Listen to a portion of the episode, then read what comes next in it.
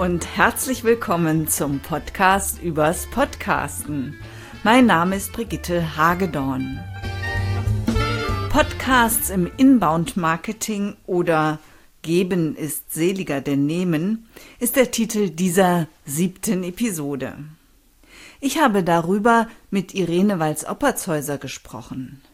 Irene Walz-Opperzhäuser ist die Marketinghelferin. Sie hilft Freiberuflern und Unternehmern authentisch Kunden zu gewinnen. Als erstes bat ich sie, doch erstmal zu erklären, was das überhaupt ist. Inbound Marketing. Inbound Marketing, also ein schöner neuer Fachbegriff. Letztlich steckt dahinter ganz einfach die Idee, nicht mehr Kunden hinterher zu jagen. Also nicht mehr wie bei der klassischen Kaltakquise oder bei der Werbung Wurfsendungen zu stören, sondern dorthin zu gehen, wo Kunden ohnehin nach Informationen suchen, wo Kunden ohnehin sind. Und das ist natürlich heutzutage 2013 im Internet. Also nicht wirklich wieder was Neues.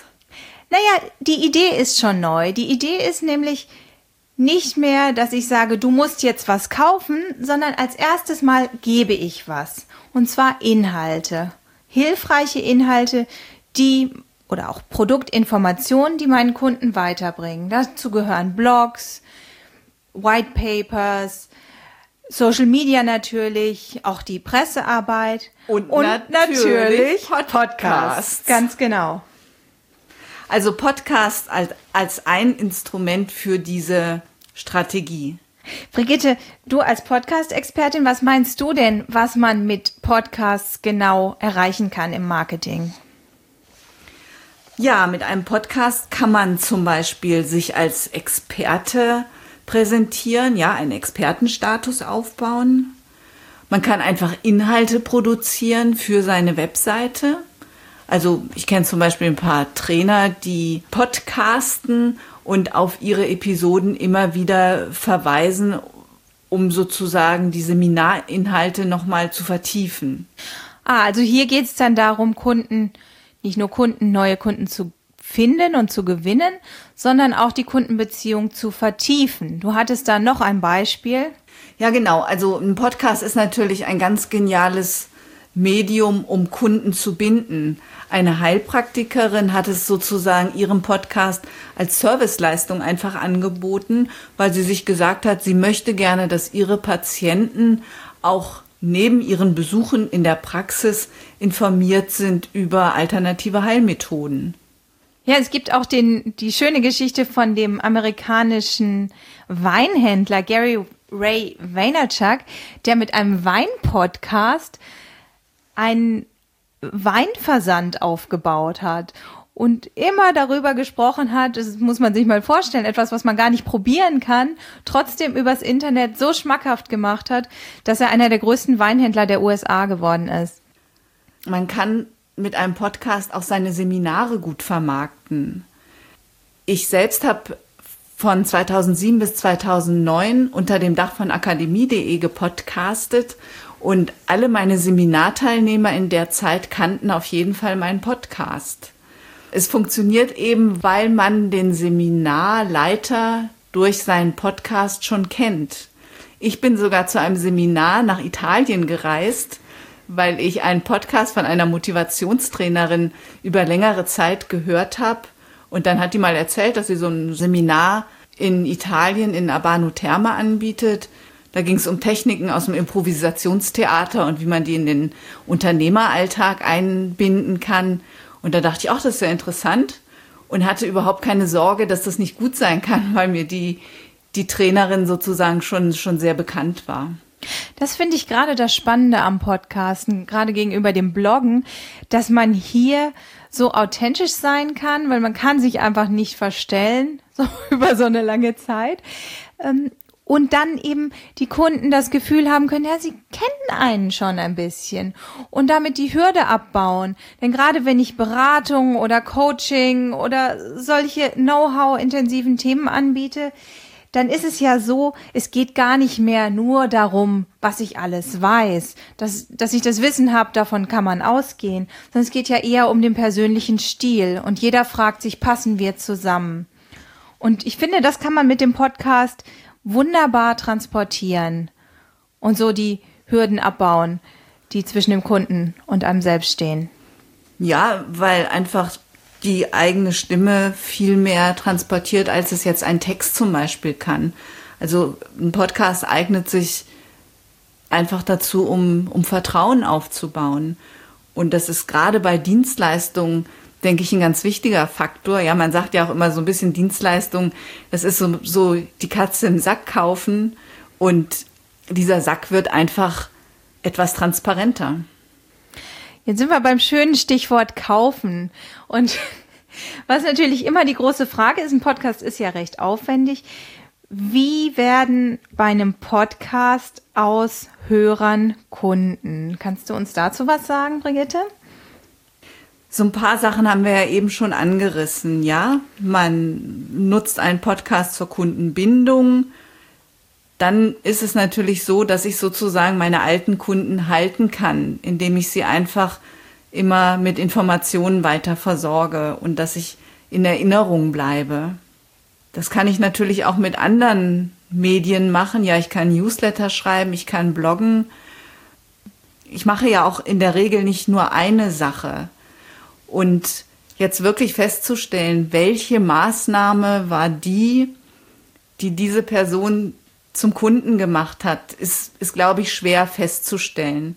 Ich weiß nicht, früher hieß es irgendwie immer, man muss sowieso siebenmal den Kontakt zum Kunden haben, bevor er quasi zuschlägt. Mhm. Ich glaube auch, man kann es wahrscheinlich gar nicht so direkt sagen. Der Weg ist nicht so direkt, sondern ich würde das Podcasten ebenso wie das Bloggen als einen Baustein in diesem, in dieser Marketingstrategie, in dieser Inbound-Marketing-Idee sehen, der dann verwoben ist mit Social Media, über Social Media mache ich aufmerksam auf meinen Podcast. Der Podcast wird geteilt. Äh, dann kommen über Suchmaschinenoptimierung andere Leute zu mir, so dass es ein Netz ist und der Podcast spielt darin ein, ist ein Baustein darin. Genau und man sollte natürlich nicht verheimlichen, dass ein Podcast immer noch eine Nische ist. Das ist natürlich eine gute Frage. Wie viele Leute kann ich denn überhaupt mit einem Podcast erreichen? Brigitte?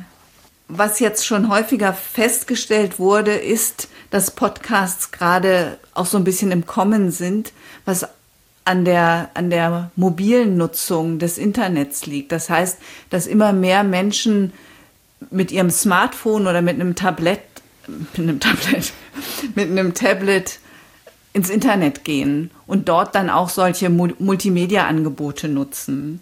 Zum Beispiel waren 2009 sind nur 11 Prozent der Onliner mobil ins Netz ge gegangen und 2013 schon 41 Prozent. Wow. Jeder zweite, nein, fast nee, jeder weniger. zweite, weniger, ja, etwas weniger als jeder zweite geht mobil ins Internet und kann da natürlich auch Podcasts hören. Ja, ich, ich mache das auch mit meinem Smartphone. Podcasts haben halt den großen Vorteil, dass man sie mobil und unterwegs hören kann. Nebenbei, ja? beim Autofahren, wenn man im Stau steht. Ja, wunderbar. Genau, oder in der U-Bahn mhm. oder oder. Und insgesamt hat sich auch die Multimedia-Nutzung etwa verdoppelt in den letzten Jahren.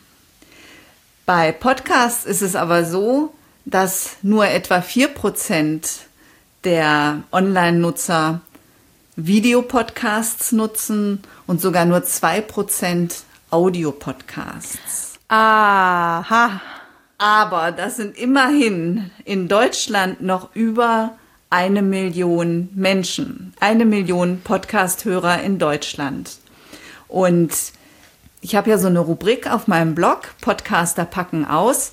Und da erzählen die eben auch ein bisschen über Downloadzahlen. Und man sieht, dass gut vernetzte Trainer zum Beispiel relativ schnell auf 1000 Downloads im Monat kommen. Ah, das ist ja nicht schlecht. Wenn von den 1000 Downloads zehn Leute zu Kunden werden, dann hat sich das ja schon mehr als gelohnt.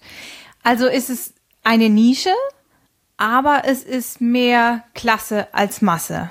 Auf jeden Fall. Und es ist sehr zielgerichtet.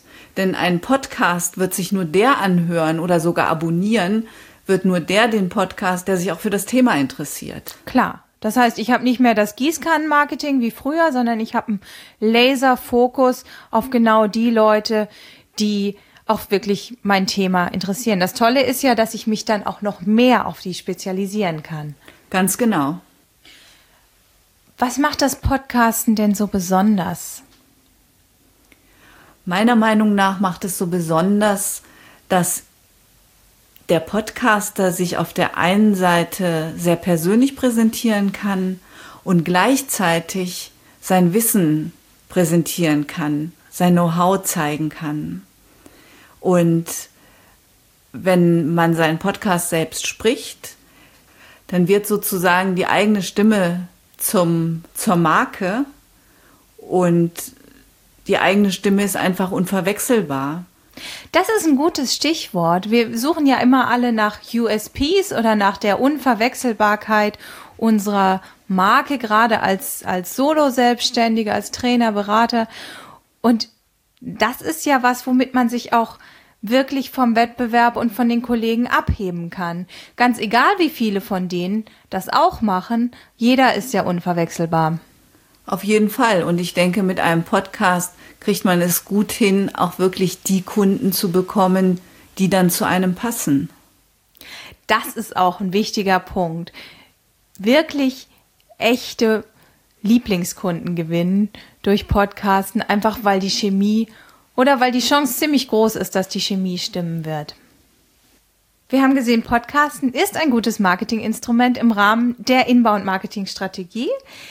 Im Rahmen dieses Gedankens, im Rahmen dieses, dieser Idee, erst zu geben, viel Wissen rauszugeben und dann damit Kunden anzuziehen, die zu einem passen, sich persönlich authentisch darzustellen.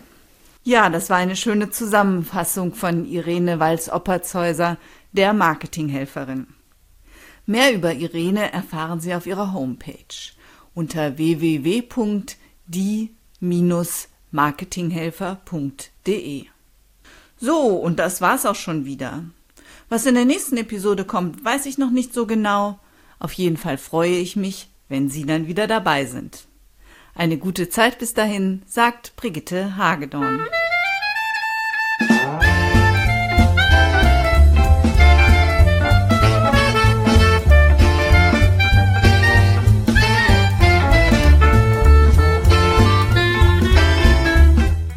Vielen Dank fürs Zuhören. Sie hörten eine Produktion der Werkstatt für Audiobeiträge www.audiobeiträge.de.